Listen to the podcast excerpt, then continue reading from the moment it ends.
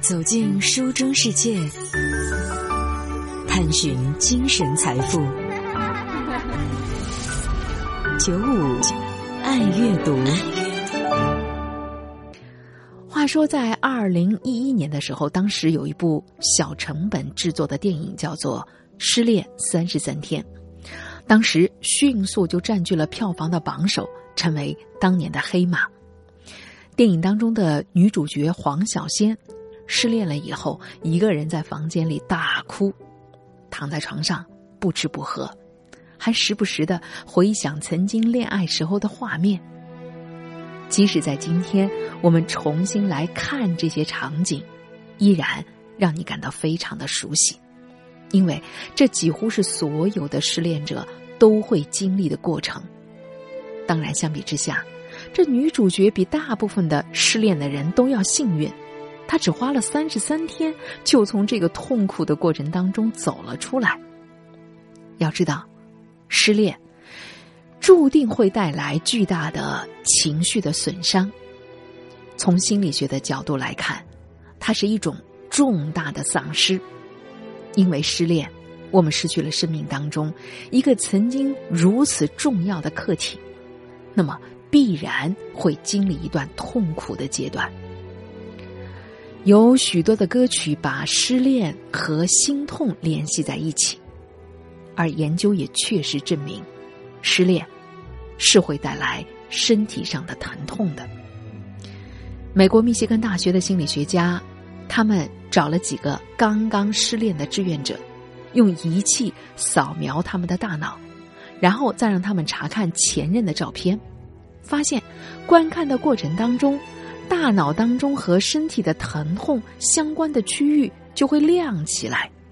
当一个人刚刚经历分手，特别是。意外的被分手的情况下，身体就会把它记录为紧急的情况，进入到战斗或是逃跑的模式，随即释放荷尔蒙，导致我们心跳加速、食欲不振、难以入睡。长时间处在这种高度警惕的状态下，很有可能会导致头疼、胃痛、肌肉的酸痛。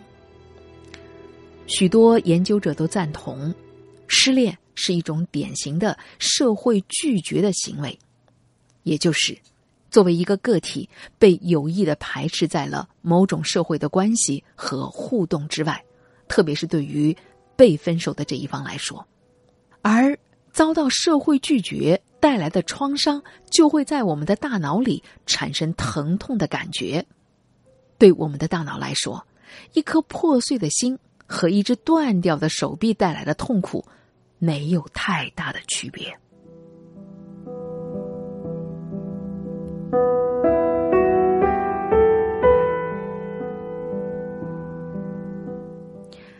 希望一个人能够平静的从爱情当中脱身，不切实际，因为爱对人的重要的程度不亚于人和父母的关系。心理咨询师李清曼说：“父母是我们每个人第一个亲密的关系，特别是母亲。这人呢，都是和母亲学会了如何去爱的。在长大了之后发展出来的亲密关系当中，我们又往往会继续的沿用与父母之间的关系模式，而爱情这种亲密的关系，与人和父母的互动相像。”它更像是一种内心最初的爱，让我们很难下定决心来脱离。但是，一旦恋爱结束，就会让我们产生分离的焦虑。分离焦虑也是与生俱来的，婴儿从妈妈的肚子里被拿出来的这一刻，就开始承受分离的痛苦了。而孩子在成长的过程当中，就是要不断的经历分离。你想啊，从我们出生的时候几乎全天候享有的怀抱，接下来变成了妈妈要上班，孩子你得自个儿向外探索自己的世界。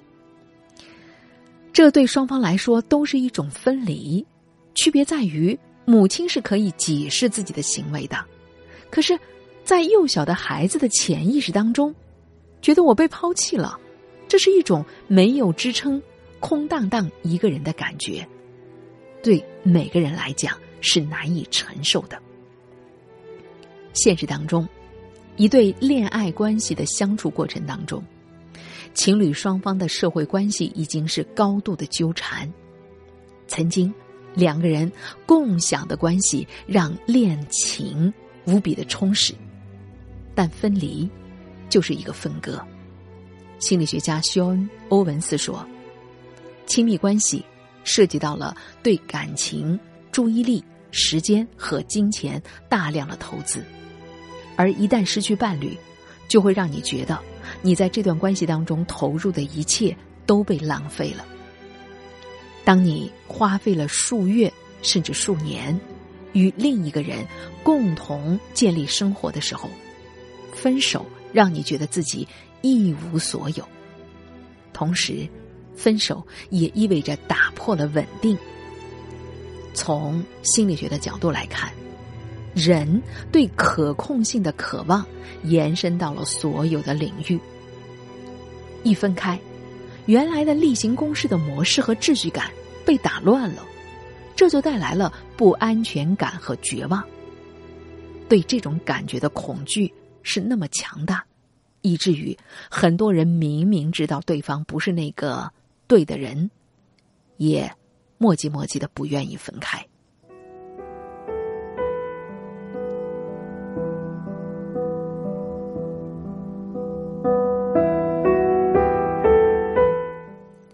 所以，失恋之后的痛苦是如此的必然。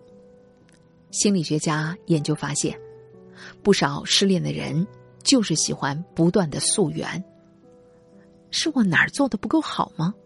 如果我改变了某一个缺点，我们是不是有可能继续下去呢？要知道，大多数的时候，分手背后的理由并不是这么简单的非黑即白。而回溯的过程只会加剧痛苦，并且阻碍了愈合的过程。要知道，人们靠逻辑能够查明出错的原因，可不幸的是，因为浪漫关系的复杂性，我们很难准确的定义发生错误的时间和方式。结果，人们只能倾向于自我责备。通常来说。分了手之后的人会经历这样的五个阶段：首先是拒绝，他否认伴侣不会再回到身边的事实。当然，这是一种反射性的保护机制，可以让我们短暂的远离痛苦。接着是愤怒，这一下你不得不面对事实，你对伴侣这样来对待你感到非常的生气。再接着是交涉。你想找出原因啊？可是，就像我们前面所说过的，这时候，请你适可而止啊，别过度的回溯。再接下来就是抑郁啦，因为你发现，所有试图避免分离痛苦的尝试都是徒劳的。你清楚的意识到，你们的关系结束了，这就引发了深深的悲伤。最后，只能是接受了。慢慢的放下过往，在分手以后，内心重新回归平静。想要从亲密关系当中完全的脱离，从来不是一蹴而就的。也就是说，失恋的痛苦往往会持续很长的一段时间。要知道，感情的消逝，并不是从一到零。而是一个连续变化的过程，就好像白和黑之间其实存在着不同色阶的灰色一样。更何况了，一个人也不可能全是缺点呐。一段感情之所以能够开始并且维持，对方的身上必然有吸引自己的地方，而这也正是伴侣在分手了以后总会留恋的地方。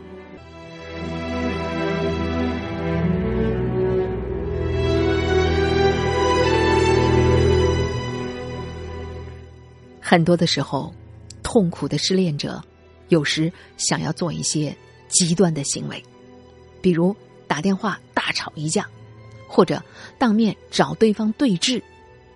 李清曼从来不主动的鼓励这些行为，但如果对方一定要这么做才感到了舒服，他也不会过多的制止。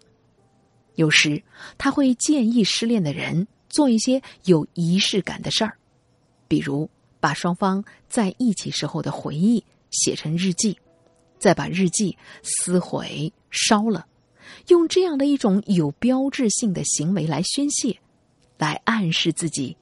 要和过去告别了。只要是在合理的范围，这是一个投射并且释放你内在情绪的过程。做完了，才能逐渐的进入平静的来看待曾经的关系，并且感恩对方曾经给你带来过的美好的阶段。总之，在面临失恋的时候，不要质疑自己的沮丧和痛苦。而需要给自己时间，来慢慢的接受。